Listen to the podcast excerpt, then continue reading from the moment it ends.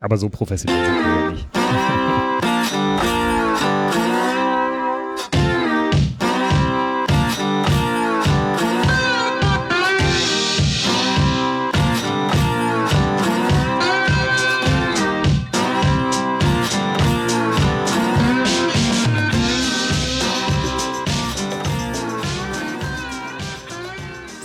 So, hallihallo, herzlich willkommen bei der neuesten Folge der Dev Couch. Wir sind live auf der .NET Cologne und in einem anderen Setting als sonst, weil bei mir ist mein geschätzter Kollege Matthias Schwarz. Hallo Manuel. Hallo, schönen guten Tag. Und wir haben einen Gast, das ist der Roland Weißleder. Hallo. Schönen guten Tag. Ähm, ja, schön, dass das geklappt hat. Wir haben gerade schon gesagt, wir haben dich so ein bisschen um deine eigentliche Konferenzplanung gebracht, weil du eigentlich eine Session sehen wolltest, aber Aber so Äh, ist das ja auf genau. Konferenz. Da, da musst du jetzt, musst du jetzt durch. Ähm, unsere Standardfrage zu Beginn ist immer an alle Sprecher: Wer bist du und was machst du eigentlich hier? Ja, mein Name ist Roland Weißleder. Ich komme von der Firma Data Experts aus Berlin und ich bin ein ganz normaler Softwareentwickler. Okay. Ähm, bin jetzt seit fast zehn Jahren bei der Data Experts ähm, und betreue da ein Produkt, was es schon seit fast 20 Jahren gibt. Okay. Ist Und- das, wa- was ist das für ein Produkt? Im Prinzip geht es darum, um Brieferstellung bei Krankenkassen, also dass die in einheitlichen Vorlagen Ja. ihre Briefe erstellen können. Ja, ja. Und das Und- entwickelt ihr mit .NET oder bist du jetzt nur hier zufällig auf der Der- .NET Cologne? Größte Teil ist in Java programmiert und wir haben Schande. ja und wir haben zwei Clients, die in C Sharp geschrieben sind. Ja. Und ich bin jetzt da so ein bisschen von der Java-Welt da reingerutscht in den C Sharp Teil, weil uns die Entwickler dafür ein bisschen abhanden gekommen sind. Ah, okay. Die C-Sharp-Entwickler sind euch abhanden gekommen. Genau. Die sind verschwunden. Auf mysteriöse Art. okay. Ja, ähm, von dem Problem habe ich schon häufiger gehört. Schön. So, aber dein eigentliches Thema ist, du hältst hier eine Session über Git. genau. Ja. Genau. Und der, Der Titel äh, war Sieben Tricks für eine saubere Git-Historie. Genau. Sehr spannendes Thema. Ah, Ja. Und ähm, Matthias hat mir schon gesagt, boah, voll super, weil das brauchen wir auch bei uns in der Firma. Aha. Und ähm, ich kann das auch bestätigen, weil ich habe gerade noch gesagt, ein Kollege hatte irgendwie, die letzte Git-Commit-Message, die ich gesehen habe, war diverse Änderungen.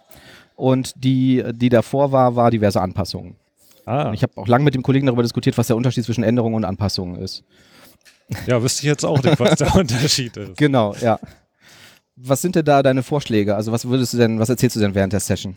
Ähm, also das erste, was man sich bewusst machen muss, ist, für wen schreibe ich überhaupt die Commit-Message? Also ich habe für mich identifiziert, es gibt irgendwie so ähm, drei Zielgruppen, für die man die schreibt. Einmal für sich selbst, um nochmal zu reflektieren, was habe ich überhaupt gemacht? Mhm. Also ja, diverse Anpassungen wird schon richtig sein, Ja. aber was genau? Ja. Hilft halt dem Leser nicht, ne? das hilft vielleicht anderen nicht. Dann der zweite ist, ähm, da wird es bestimmt jemanden geben, der deine Änderungen oder deinen Code nochmal irgendwie reviewen will, bevor der live geht. Ja. Und der soll ja auch irgendwie verstehen, was da passiert ist. Und das dritte, und das sehe ich bei mir immer relativ häufig, wenn dann irgendwie nach sechs Monaten an dieser Komponente irgendwie ein Problem auftritt, dann ist die Git-History für mich immer so ein Indiz, was sollte da eigentlich passieren? Und wenn ich dann bloß sehe diverse Änderungen, dann kann ich nicht nachvollziehen, was da überhaupt passiert ist. Ja, genau. Also das sind so die drei Blickwinkel, die ich da immer so sehe. Genau, und da kommt dann, denke ich mal, das Thema Commit Message äh, ins Spiel, Genau. dass die eben eine entscheidende Rolle spielt Genau. und Teil der Dokumentation eigentlich ist. Genau. Also ich habe da so ein bisschen den Vergleich, wenn wir schwierige Stellen im Quellcode haben, dann schreiben wir immer noch einen Kommentar dazu, um das ein bisschen zu erklären. Und wenn wir so ein nicht ganz so leicht verständliche Änderung am Quellcode haben, dann ist die Commit-Message genau der Punkt, wo man sowas nochmal erklären kann, was man da überhaupt gemacht hat. Oder auch, warum man das gemacht hat. Okay. Und wie, wie würdest du das jetzt konkret empfehlen? Also habt ihr so eine Art Template, wo du sagst, irgendwie diese, was weiß ich, fünf Punkte müssen enthalten sein in der Commit-Message? Ähm, Template würde ich nicht sagen, das muss man wirklich von Commit zu Commit nochmal überlegen, ob man wirklich alles berücksichtigen muss. Aber das Erste, was man erstmal machen sollte, Git schlägt ja vor, mach erstmal eine Zusammenfassung, möglichst kurz, aber prägnant. Und dann hast du nochmal diese, ähm, hast nochmal genug Platz, um noch mal deine ganzen Erläuterungen loszuwerden. Also tatsächlich mehrzeilige Commit-Messages, Genau. eine kurze Zusammenfassung in der ersten Mhm. Zeile und dann Und dann die jede eigentliche. Menge Prosa. Genau. Bei mehrzeiligen Commit-Messages fällt mir jetzt irgendwie spontan ein, so die ganzen üblichen Clients, die es jetzt so für, für Windows gibt oder vielleicht auch irgendwie in diesen ähm, JetBrains IDEs oder so, ne? wenn du da jetzt irgendwie durch die History scrollst, siehst du ja per Default immer nur eine Zeile. Genau. Das ist Message. immer die Zusammenfassung. Okay. Das heißt, die sollte man wirklich so präzise formulieren, dass man beim Blick in deine Git-Logs schon sieht, ah, dieser Commit dreht sich um eine Performance-Optimierung oder hier füge ich, ein- füge ich neues Feature hinzu. Ja. Ich glaube sogar die ähm, Git-Extension fürs Visual Studio Code, die gibt dir eine Warnung, sobald du mehr als 50 Zeichen in die erste Zeile schreibst. Okay. Sagt dann bitte Mhm. kurz halten. Ach, macht Genau. Sinn. Okay. Ja. Das hatte ich so noch nie gesehen. Mhm. Wahrscheinlich, weil ich kein Visual Studio Code verwende. Oder weil deine Commit-Messages kürzer sind, einfach nur Diverse Änderungen. diverse Änderungen. Ja, ich habe ja nicht gesagt, dass es nicht von mir ist. Nein, sowas mache ich natürlich nie. Ähm, es gibt ja, also ich kenne das irgendwie noch aus Subversion-Zeiten. Wir haben aber in einer Firma, da wurde Subversion ganz intensiv benutzt mit diversen Systemen, wo man dann einfach, also da in dem Unternehmen häufig ähm, einfach Raute, Ticketnummer in die Commit-Message geschrieben hat Mhm. und gesagt hat, das ist meine Message. Und ähm, würdest du sowas machen oder sowas empfehlen? Würde ich nicht machen. Ja, genau. Also ja, die Commit, äh, die Issue-ID, die sollte natürlich auch irgendwo mit auftauchen, Mhm. dass man auch nachvollziehen kann, welche Diskussion gab es denn am Issue vorher noch oder was gab es denn als Fehlerbeschreibung oder Ja. da findet man vielleicht auch nochmal eine Referenz zu einem Ticket von einem Kunden, der einen Fehler gemeldet hat. Mhm. Denn das nochmal alles, die ganze, den ganzen Verlauf nochmal in die Commit-Message mit reinzukopieren, ist eigentlich auch nicht gerade hilfreich. Aber wenn man da den Verweis auf das Ticket-System hat oder auf das Issue-System, Mhm. das ist auch schon mal sehr hilfreich. Ja, ja. Okay. Aber nur die Issue-ID, damit kann man nicht viel anfangen. ja. Ja, und dann ist halt auch vielleicht auch eine Frage, wie der jeweilige Client an das Ticketsystem angeschlossen ist. Ne? Also Genau. wenn ich den jetzt erst im Browser aufmachen muss und muss da die Ticketnummer eintippen, ist natürlich auch relativ unkomfortabel. Mhm. Und Ja. es ist natürlich auch möglich, dass das äh, Git-Repository länger lebt als ähm, mein Jira oder ähnliches. Das heißt, mein Jira ist vielleicht weg, die Ticketnummer Okay. gibt's nicht mehr. Ja. Grundsätzlich Das habe ich jetzt zum Beispiel auch zweimal gesehen. Ähm, zum Beispiel beim Spring Framework in Java, die haben jetzt gerade migriert von Jira zu GitHub Issues. Und bei einem anderen populären Maven-Tool, die sind von GitHub Issues zurückgewechselt auf Jira. Das heißt, ähm, wenn man da jetzt noch die Issue-ID hat, dann muss man noch mal ein bisschen googeln manchmal, um wirklich zum Issue zu kommen. Okay. Für ähm, die .NET-Zuhörer, ähm, kurz, kurze Erklärung, was ist Maven? Ähm, Maven ist eigentlich ein relativ populäres Bildtool aus der Java-Welt. Mhm. Ähm, ich gebe zu, wir haben das auch für C-Sharp missbraucht. Ach was. okay. Ähm, da haben wir irgendwann mal vor Urzeiten ein Plugin für MS Bild gefunden und damals war das recht cool. Inzwischen bereitet das irgendwie mehr Probleme als es. Dabei gibt es doch jetzt. Cake. Äh, ja, genau. Kennst du Cake? Nee, kenne ich nicht. Cake ist C-Sharp Make, glaube ich. Ne? Genau. Ja. Gibt's auch heute einen Vortrag zu? Aha. Ach ja? Ja, glaub schon. Verdammt. Und wir sitzen ja neben dem Podcast. Ich glaube Cake in Kombination mit ähm, Azure Pipelines. Ah, okay, cool. Ähm, ja, um, um nochmal komplett abzuschweifen, wir haben gerade in einem Projekt umgestellt beim Kunden von ähm, Cake auf Nuke. Nuke ist auch C-Sharp, ähm, mit dem Unterschied aber, Cake ist quasi so ein separates Skript, was daneben liegt und dann hast du so ein Command-Line-Tool, also das wird über PowerShell getriggert und da lädt sich so ein bisschen Tooling runter, kompiliert das mit Roslyn und führt das dann aus ähm, was immer so ein bisschen unkomfortabel war, weil das Übliche, was halt passiert ist, dass er dann irgendwie sagt, wenn du das das erste Mal ausführst, ja, du hast hier ein Semikolon vergessen und hier fehlt irgendwie die schließende Klammer oder so, ne? weil du halt diesen ganzen IDE-Support nicht hast. Und Nuke macht im Prinzip das Gleiche, aber fügt das Projekt deiner Solution hinzu. Und du kompilierst es wirklich mit. Okay. Und du hast dann komplettes IntelliSense und äh, sehr, sehr gute Integration und Support. Aber ansonsten ist das sehr, sehr ähnlich. Und das hat jetzt ähm, echt noch, war ganz cool. Aber ähm, Wir schweifen ab. wir schweifen ab, wir schweifen ab, genau, ja. Ähm, ich glaube, fünf Punkte hattest du genannt. Ich glaube, wir waren erstmal nur bei der Commit-Message. Ach so, Genau. okay. Eine gute Commit-Message. Eine gute Genau. Commit-Message. Ja. Ähm, was man vielleicht auch noch mal reinschreiben sollte, zum Beispiel, wenn man irgendwie Fehler korrigiert oder irgendwie Schö äh, ja, Schönheitsoptimierung macht, dass man vielleicht noch mal beschreibt, was war denn das vorherige Verhalten und was ist denn jetzt das jetzige Verhalten oder das neue Verhalten. Einfach, dass man noch mal nachvollziehen kann, aha, das, die Anwendung hat sich vorher so und so verhalten und das war nicht gewünscht, weil, hä? Ja. und jetzt verhält sich so. Okay, also bei einem Bug ist das relativ offensichtlich. Ne? Genau. Und äh, würdest du dann auch ranschreiben, jetzt können E-Mails wieder an Kunden versendet werden? Oder ähm, da würde ich- wahrscheinlich vielleicht nicht? Oder dieser weiß- Fehler wurde behoben oder sowas. Okay, aber bei einer Verhaltensänderung würdest du dann wirklich in die Commit-Message schreiben, ähm, das Optionsmenü ist jetzt oben links. Genau. Oder Wandert jetzt von oben bleibt. rechts nach oben links. Mhm. Ja, Weil vielleicht ist es ja aus den Änderungen nicht sichtbar, wenn man da irgendwie Ja. 200 Dateien geändert hat. ja, okay. Ja, guter Vorschlag. Ähm, aber wie, wie wird das dann gelebt bei euch in der Firma? Also habt ihr da irgendwie eine Art, ja, also ich habe jetzt gerade schon gesagt, irgendwie Template oder so, aber gibt es dann irgendwie eine Checkliste oder du sagst so, diese Punkte abarbeiten, dann ist die Commit-Message okay? Also wirkliches Template gibt es nicht. Ja. Deswegen ist ja auch der Vortrag entstanden, Ja. weil ich Ja. viele der Sachen auch immer mal wieder sehe. Aber ähm, man sollte, also ich, also ich selbst versuche für mich immer die Frage zu beantworten, auch warum ist diese Änderung jetzt notwendig oder warum habe ich es jetzt genau so und so gelöst? Ja. Und Ja, ich, ich versuche im Kopf immer gerade irgendwie noch so mir Beispiele konkret dafür zu bauen. Ja, also ähm, die Änderung, also warum ist die Änderung entstanden? Was wäre da so ein Beispiel? ähm,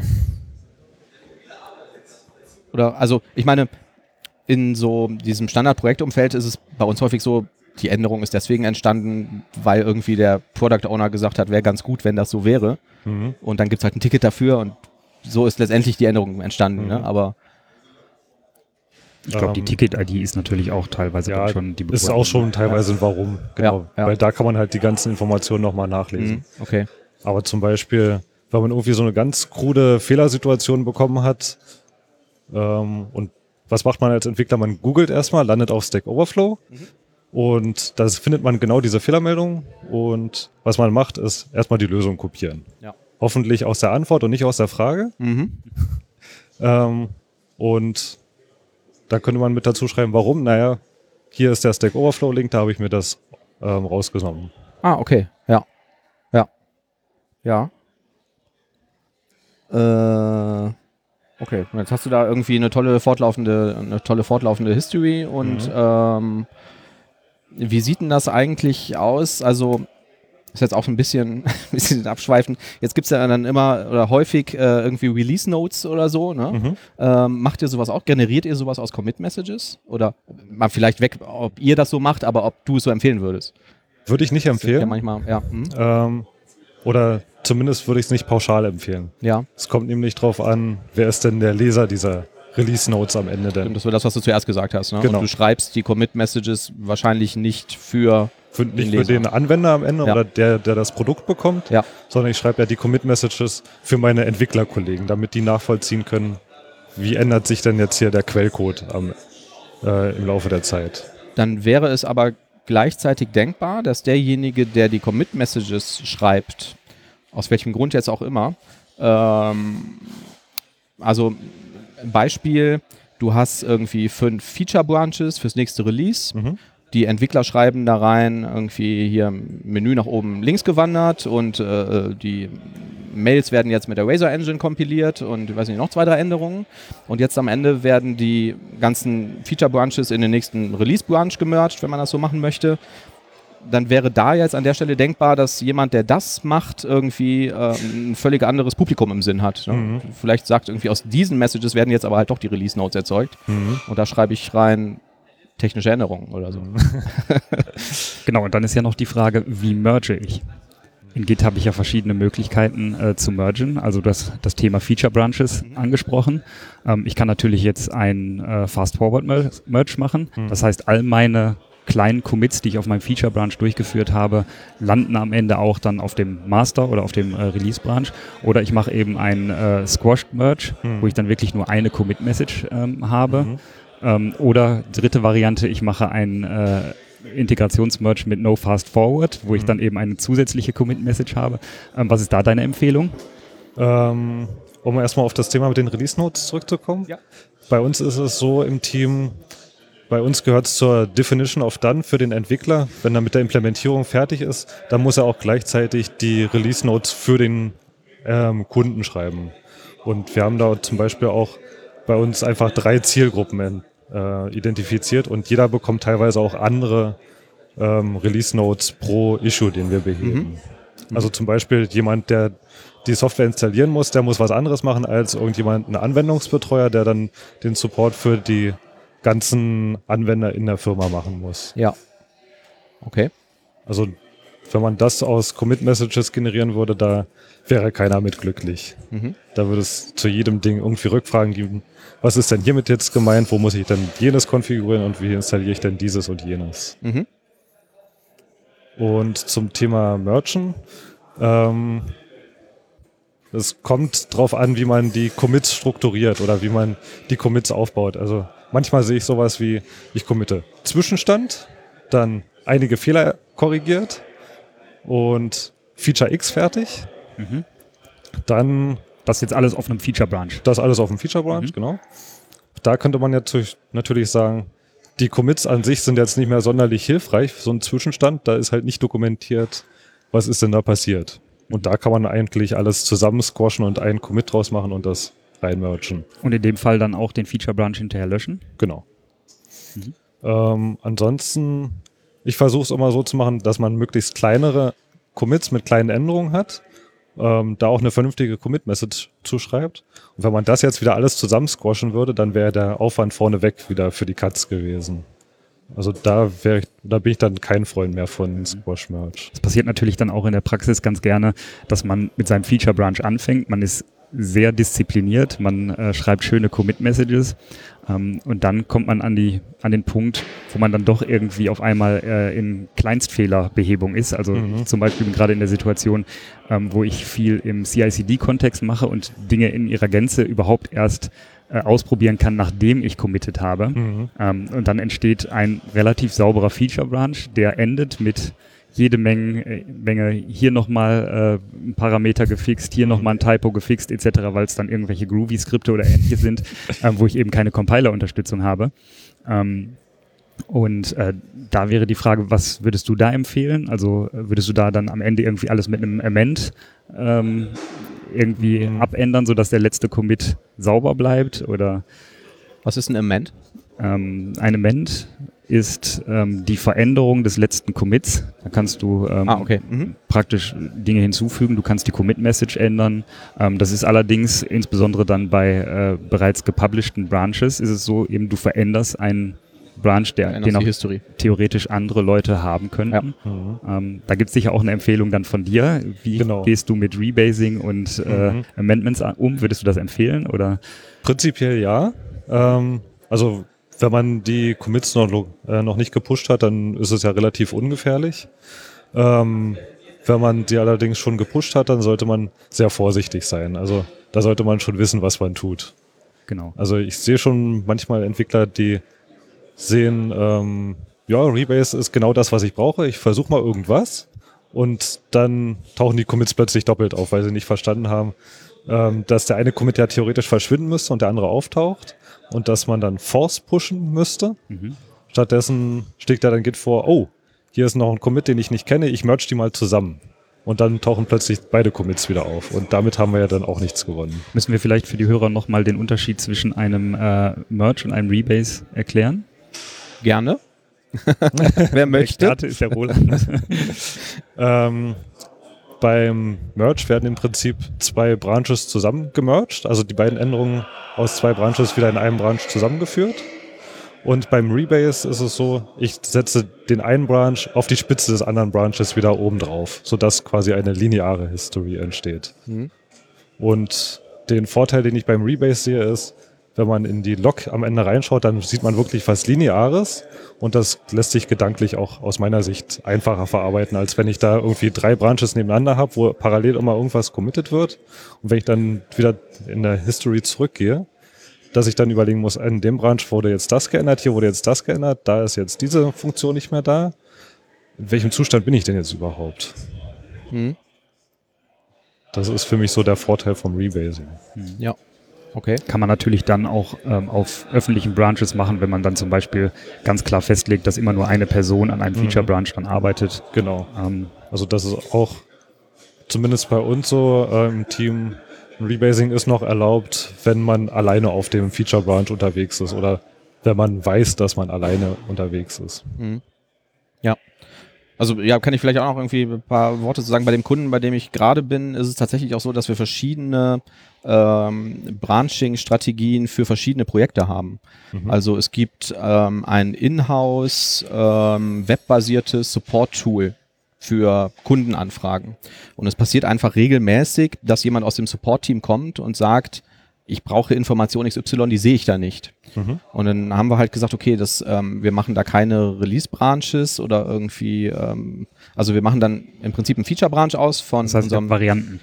ja, Varianten haben, der Software. ja, also wir haben einen Development-Branch und sagen, der ist halt immer auf einem State, dass wir den ähm, publishen können, releasen können, intern. Es wird halt nur intern genutzt, dieses Tool. Wir machen davon einen Feature-Branch, machen die Änderungen, mergen das zurück in den Dev-Branch und dann wird das sofort released. Per Knopfdruck quasi, ne? Okay. Continuous Delivery. Und ähm, das hat sich da jetzt in dem Fall eigentlich als ganz praktikabel und nützlich erwiesen, weil die dann häufig irgendwie schon ein paar Stunden später irgendwie die neue Version haben, wo sie diese Informationen dann sehen und dem Kunden dann irgendwie weiterhelfen können. Ähm, wohingegen es halt andere Projekte im gleichen Unternehmen gibt, wo wir sagen, da können wir das nicht so machen, weil wir da halt irgendwie vielleicht auch zwei wöchentliche Release-Zyklen haben oder ähm, einen anderen Qualitätsanspruch oder so. Ne? Welche Branching-Strategie äh, würdest du empfehlen?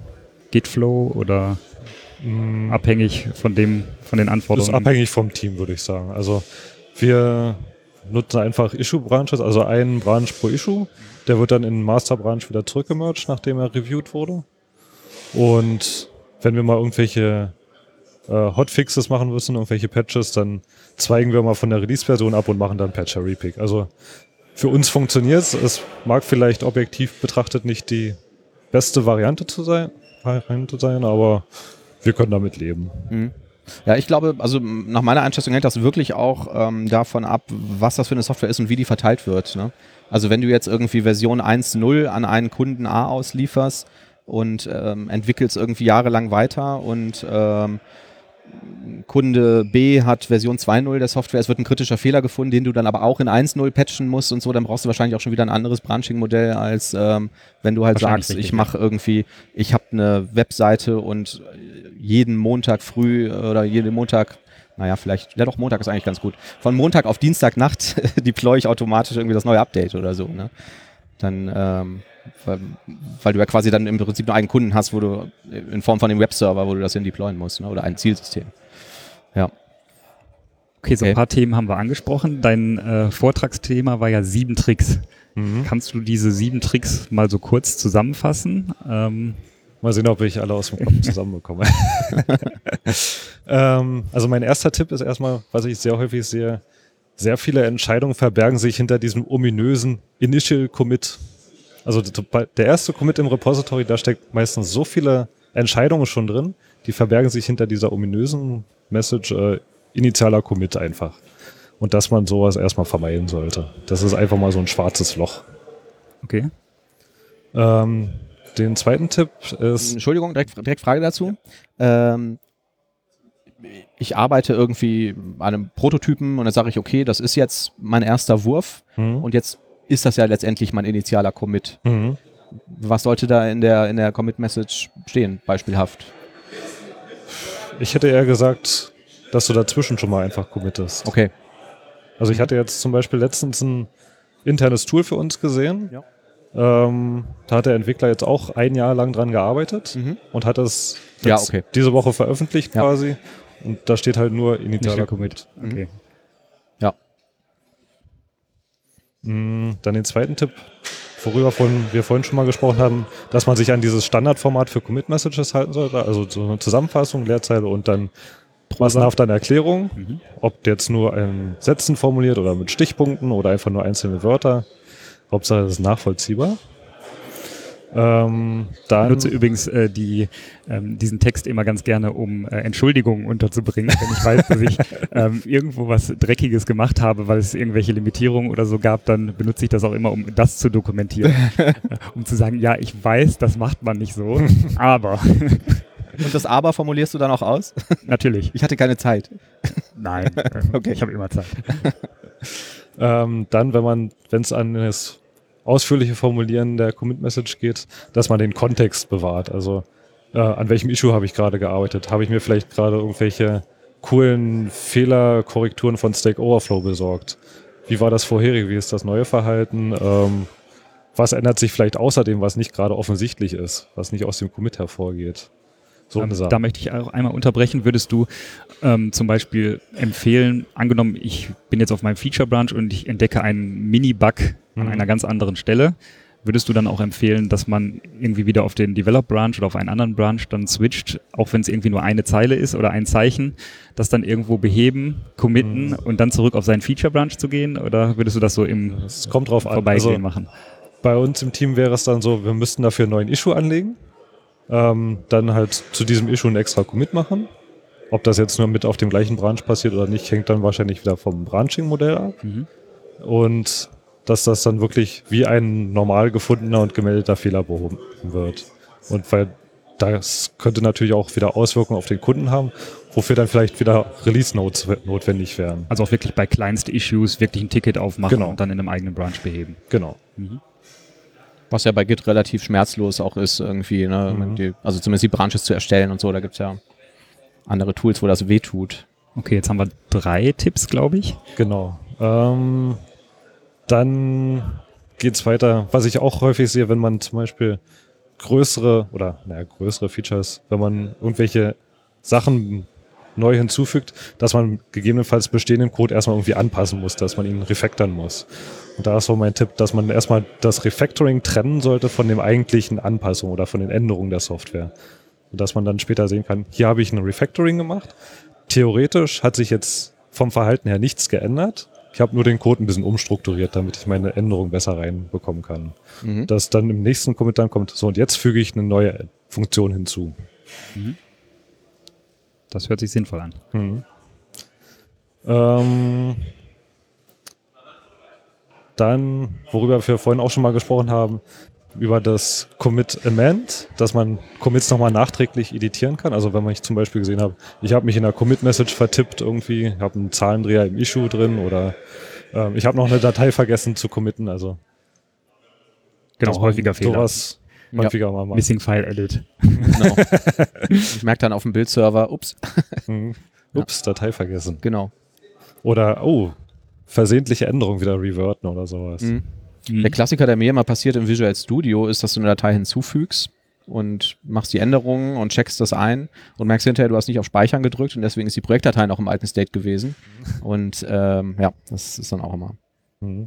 Und den, ich glaube, jetzt waren wir bei sechs.